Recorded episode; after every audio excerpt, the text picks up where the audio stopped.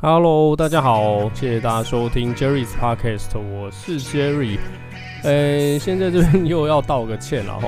那我也不是专职的 Podcaster，不过我自己还是觉得不好意思了。上礼拜就是家里有一些琐事，然后一直没有办法就是录个 Podcast 或是简单的一个周报的 brief。那这边也先跟听众朋友大家说个道歉，然后不好意思，那自己的一些杂事、其他公务还蛮繁忙的，自己人这样抽一点时间哦。那我会继续努力，继续加油哦。我希望就是希望每一周都能够就是能够上我的 podcast 上传一集这样，本来。做这个东西，我其实是一方面想要做一些自己的坚持，然后我想要做这个东西，看我能不能一直做下去，我能做多久，然后有多少人听，其实我也不管。不过就是上礼拜断掉，我自己觉得嗯有点拍死。上上也有一次，我也有一次断掉，不过那个是那个电脑电脑出问题。好，那上礼拜就不多说了哦。如果大家有认真的去操盘，应该。呃，就是跟着大盘走，就是一直买多的话，应该大家都赚得不错啦齁。那这礼拜其实因为自己事情比较多，我我没有特别去下单，比较忙哦。那、看起来我目前在看现在的图势，应该是会下跌了齁。那我们现在才开始我们一周的黄金周报，目前礼拜五收盘的位置是在一千八百四十五块了齁。上礼拜最高点是在一八七五。真的是蛮希望他能够再次突破的话，就继续跟上去。跟我个人，虽然上礼拜我没有什么下单，也没有特别的去再观察黄金，然后上礼拜休息一下。但我觉得到一八七零这个点位的话，我个人应该是会收手啦。如果你要我再精确一点的话，在一八六八，就反正就是一八七零这个这个水位，我就不会再高上去了，因为。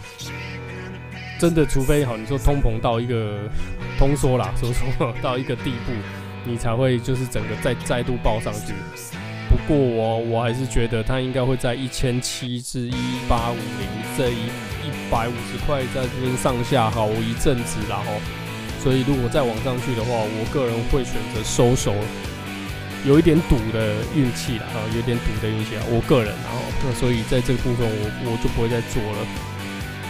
那目前呃 MACD 来看了哈，就是慢慢的就是变成要卖卖压越来越多了，RSI 也从强转弱，然后下礼拜要做多的朋友们请多注意，然后那我个人预测它应该会挑战一八三零这个关卡看看，然后那。我觉得不会跌得非常非常快，我觉得它应该会在一千八至一千八百六、一千八百七这边做一个震荡，然后再向下。哦，那如果除非是美联储他们鹰派声音非常大，然后不然你要整个垮下去，我觉得有点没那么快，也没那么简单，然后那毕竟缩表那些，我觉得都还没有那么确定。等这些东西都确定了，我觉得再看看。那在上星期二十六号这个那个十月份的零售比啊，比九月份多了一点七趴，高于预期的一点五。然后，那美国十月份的工业产值也高于预期，增长一点六趴哦，比预期的是零点六哈哦，那就多了零点五趴，零零点八趴这样。那所以目前。这个月以来，CPI 也一直涨到了目前是六点二的状水准，哦，通胀率创下一九九零来最高水平了哈，所以可能美国的经济他们觉得是有机会继续复苏或是成长的，所以礼拜二收盘的时候大概一千八百五十，然后那后来看它就是一直在那上下上下涨。那联储的圣婴路易斯联储主席布拉德有说。明年还要再加息两次了哈，那他也是有投票权的一个人，所以他说的话是非常有分量的。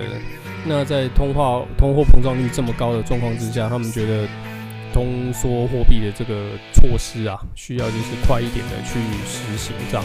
那整个黄金现在我觉得方向比较有点困难，然后美元他们的动作没有一个非常确定的状况，大家都是一个猜啦，猜来猜去啊，或者是很有力的推手们就推推推，然后再去收割韭菜。所以，反正不管任何操作啦，哈，你要做多做空，我觉得反正就是停损就对了，你不要去赌，我一定会多很多，我一定会空很很低，没有。我们该停损就是要停损，除非你玩的是股票，你觉得是可以放的。那呃，股票这些钱也是你觉得是多的哦，真的不小心赔光光，或是跌到低点，你都觉得无所谓的这样子的东西，可以哦。但是外汇保证金，我觉得不要了哦。那大家就是操作小心为上，然后不过也不要太过小心哦。外汇保证金太小心，你还是会赔钱的哦。我们来看一下下礼拜大概有什么样的数据，你需要去做一个观测哦。礼拜一有美国的那个 NAR 然后季调后存物销售，然后那再来就是礼拜三 API 原油，我觉得还好，黄金跟这个没有太多的关系。然后第美国第三季度的消费支出物价指数修正值，这个我觉得还蛮重要的哦。然后十月的耐用品订单初值，这个很重要。年底这几个东西都还蛮重要，代表他们的销售量，代表美国的购买力哦。这个跟美元的强弱是有关系的哦。然后美国第三季度的 GDP 修正，再来就是 初请失业金的人数哦，这个都蛮重要的哈。那礼拜四、礼拜五都不是美国的，我觉得就如果你有空就看看了哈。那我通常都只会关注美国的一个指数这样。来，那下礼拜呢，我依然就是会先请大家看到一八三五这个点位，看它是不是空下去，而且是比较大根的哈。如果在整个是下去的情况下呢，我们就继续观测到一八一三的这个水平。那再就是应该是直接挑战一千八整数关卡了哈。不过我个人的感觉，我自己在看黄金的感觉，就算它很大根下去，它只要有大幅度的拉回来，就代表它是在洗你，不要很轻易被洗走哦。那除非你的部位很大，你的手数很大，该被洗走就洗走。这就是学教训，你就要知道说你的手数是怎么下的，你的总整个资产，比如说是你只能下两手就干了。那你你该怎么去猜哦？这个东西都是需要经验的啊！我自己是 花了非常多时间跟血泪来来学习这个东西。如果你们没有办法真的去呃克制的话哦，你血本无归这是非常正常的哦。看过太多人了，希望你们玩外汇保证金大家都能小心，那也不要轻易的被骗哦。我不知道，就是我玩外汇保证金。然后就是都会有朋友问我，哎，那个什么什么什么家，然后什么什么好像操盘很厉害啊，什么看那个单子都疯狂赚钱啊。我说啊，那么会赚，他自己赚就好啊，还要教你哦。他们那么厉害哦，那还要教你干嘛？就自己在家赚啊，你没事在家一天赚个几千块美金，对不对？有的那个更唬烂的，可能几万块。我不知道是真的假的啊，真的话那我也蛮想拜他为师啊。那假的，我相信百分之九十九啊。我自己不太会秀单子啊，我觉得真的厉害的人是不会做这种事情的，包括我身边厉害的人也是，大家都是嘴巴讲讲，哎、欸，大概怎么样啊？大概多少、喔？但我只能说，也也都只是看到好的一部分。落赛的时候大家都不会讲啊，常常大家落赛不会讲，等碰面才会说，哎、我今天干上礼拜赔了七八万，哦，赔了十几万、二十几万这样。但是我们算小咖，然后赔几百几千一堆啊。就是小咖的闲聊，大咖们那个几百几千那个真的才是夸张跟可怕，扯太远了。我只是想跟大家说，就是操盘一样，谨慎为上，手术的风险控管这个是最重要的，停损最重要。大概就这几点，其实这都是我一直以来在讲这些外汇保证金的东西的时候，我一直在讲，一直在讲哦，不厌其烦。那曾经在上课的时候，我也是这么说，希望有一个一两个人能听进去。然后，如果你没有在操作的时候想起这个人怎么那么反应重复，哎，但你突然想到该停损就停损了哈，那就这样就对了，你会感谢我，因为你可能比如说你的是两万块美金，你可能是一停损，你可能赔了五千好了，七八千，但如果你不停损，你可能是赔两万，就是干了哦。外汇保险金是很可怕的，这个是我一再强调。如果你没有办法承受这样子的压力跟这种方式的操盘，就不要玩，真的就不要玩，不要乱玩这种东西，这个太可怕了哦。那没有名气的券商，你也不要玩。有人跟我说，翁达也是对赌啊，或者什么？我说对啊，但是我拿得回钱啊。他们在洗也没有那么夸张哦。基本上我自己是没遇到，我也没感觉啦。他们都是跟着国际版在动的，只是他们算是比较合法的对赌商哦，应该是这样讲。但我自己本身也不是什么 broker 啦哦，所以不用从我这边申请什么账号什么的，我没有这种东西，我只是一个玩家而已哦。那好，就是大概一八四六水平，我们先看到一八三五，往下看到一八二零。再看到一八一三，再看到整数关卡哦。下礼拜大概是这样看。当然，如果你往上的话，看它能突破一八七五。如果它能够整个再往上去跳上去的话，一八八零我觉得是可以做多的。但是这真的是有一点风险，然后毕竟我觉得他的这次的力道并没有像呃冲到一千九那个时候的力道这么大。我觉得大家只是因为担忧或是一些心理因素的关系而已。我不觉得会有非常多人。真的就是让他冲破一千九，即使有，我觉得真的不会停太久了哈。所以要不要追就看大家哦，这个请你们自己做决定，这只是我个人的判断哦。我反正我也是有落赛的时候，不一定要听我的，但那些指数你们要看，图形你们自己要看，新闻自己要掌握，大概就这样哦。那今天我来讲一个什么叫做通通货紧缩好了哈。其实就跟通膨是相反的啦，哈，那都是一种比较严重的一个状况。就是美国这次的状况不比零八年那个状况还要好好到哪里去，哈，其实都是一样的。那通货膨胀它是定义就是物价持续上涨，快速上涨，其实台湾也是啦，吼。那通缩就是物价持续快速的下跌，哦，这是相反的，哈。那通膨让我们的钞票不值钱了。那通通货跟通通膨的相反，那是不是让我们手手上的钱越来越多呢？那通膨或是通缩，你要看你是债权人或是债务人。那如果你是通膨的话，你会将债务消减一部分啊。对于比如说你是买房子的人来说是不利的哦。比如说你有个五百万房贷好了，那现在通膨没有办法控制。东西一直越来越贵，越来越贵。买个面包可能一百块变一一一万块，就是辛巴威币那个感觉有没有？那你本来月薪一样还是只有二十二 k，结果你要支支付更更多更多这样，所以这对我，比如说我啊来说就是很不利的，就是通膨。那通缩呢，就是相反，比如说我一样欠五百万好了，但是债务量是没有变的，哎、结果现在买东西越来越便宜，本来。俄阿米索是六十块，又变成以前的二十块了。哎、我一样是二十二 K，当然，哎、我付生活的东西就越来越少了。所以，哎、对我们来说是好的哦。所以通膨呢，就是银行的好朋友了哈。我就以债务人大多都银行了哈，我就举银行这个例子。那通缩就是呃我们债权人的好朋友了哈。那我一样就是用买房子的那个例子，比如说你贷款是二十年，年利率。好，五趴好了好了，那通货紧缩率也是五趴，那你实际融资的成本是翻了一倍，达到十趴，所以跟你当初欠下那个债务的呃比较来说，我们来偿还这个房贷的钱，我们的货币是升值的哦，所以通膨跟通缩这个东西就是看。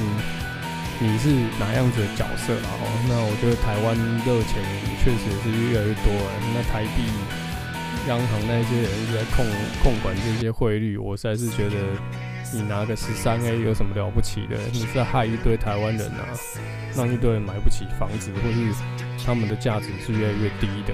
那应该是说他们的钱手上的钱会越来越少然后，东西越来越贵。所以我觉得政府真的是他妈的干领导。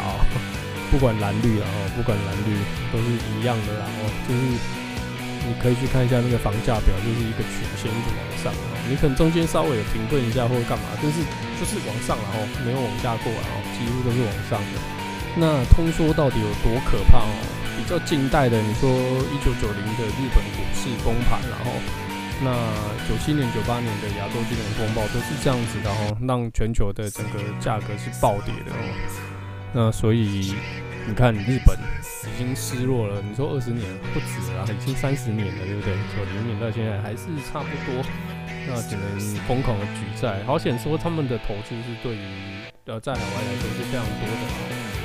我印象日本的债务跟呃他们的他们的举债跟他们可以收回来的钱差不多是差不多的，所以日本算是一个相对非常平稳的一个投资的市场。所以有时候。像很疯狂的时候，你就看那个日币对美金的哦，会疯狂上涨，大概是这样子哦。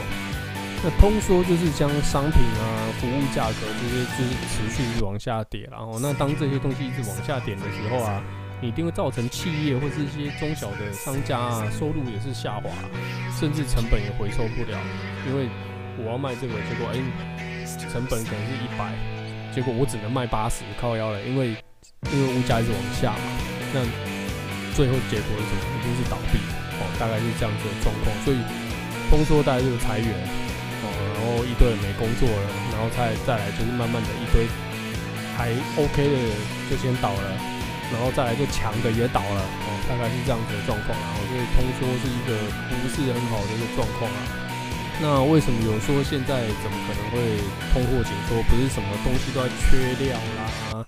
都是买不到啦，说啊一些 IC 呃电子业的朋友们，呃 IC 疯狂买啊，什么电阻、电容这些零组件疯狂买，然后价格非常的高，东西就要看说他们是在做什么样的东西，好像新的 iPhone、新的 Mac、新的哦 Apple Watch 或等等，anyway 任何样的新的产品，那为什么要一直疯狂的做？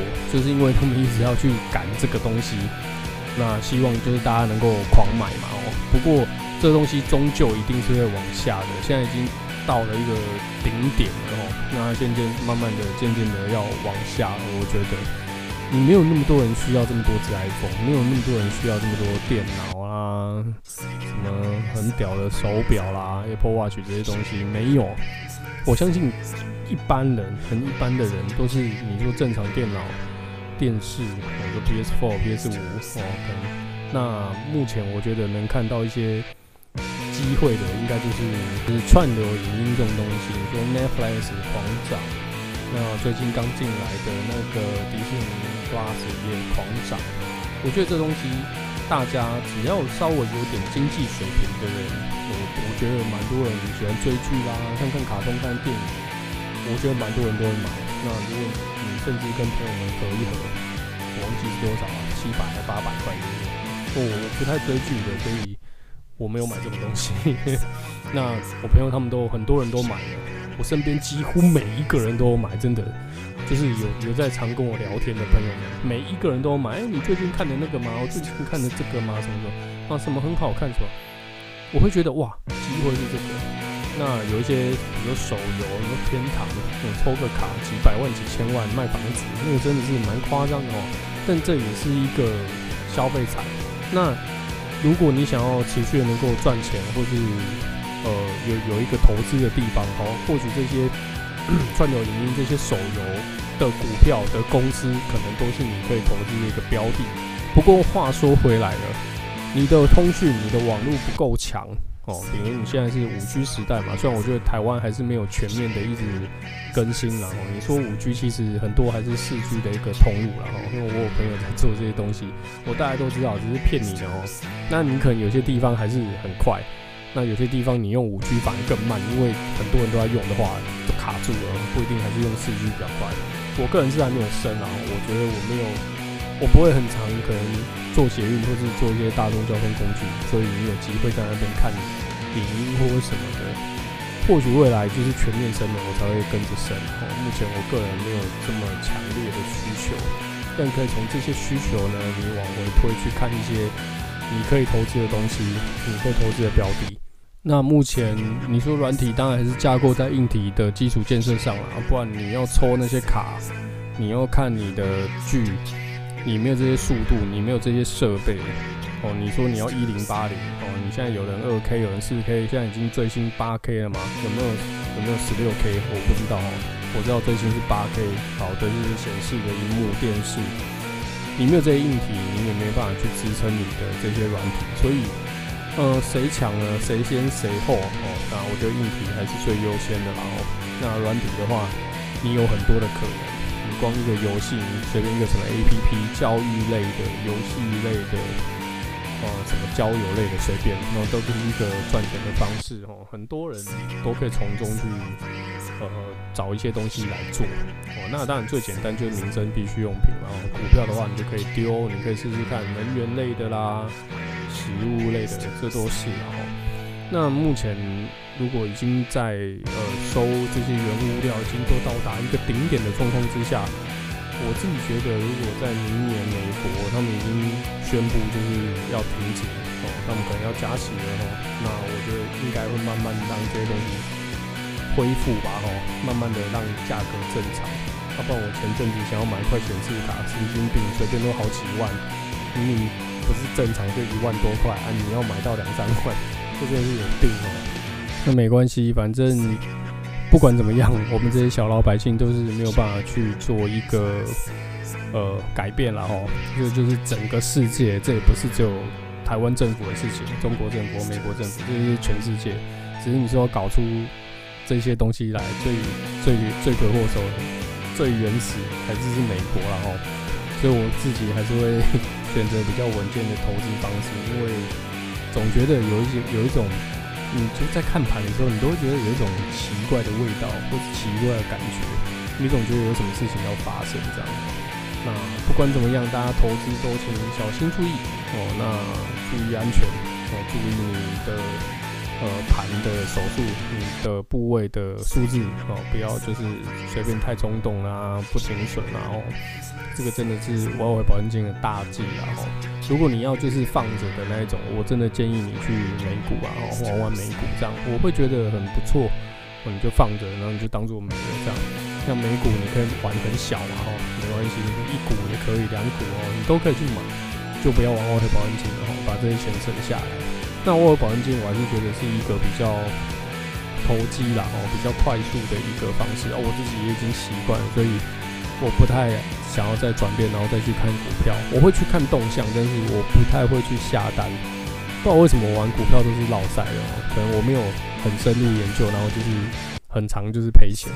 当然你要看说是哪里到哪里，然后或者说看个一二十年，我会我相信我还是可以赚钱，只是说就是一个瞬间的时候，比如说一个礼拜、两个礼拜，可能很多时候都还是赔掉，甚至一个月。我自己就做过这实验哦，所以我自己不太碰碰股票这东西，可能就是跟我八字就不对这样。好，不管怎么样，那不管怎么样，最后还是谢谢大家收听 Jerry's Podcast，我是 Jerry 哦，谢谢大家的支持。那如果你有任何的想知道的东西，有疑惑，呃，你想跟我讨论的，或是你有一些感触，希望你都能够写个留言什么给我都可以，然后。我的粉砖我和王晶好好玩，然后 IG Forex 底线帮你，哦，这都是我的两个联络的方式，谢谢大家，嗯，拜拜。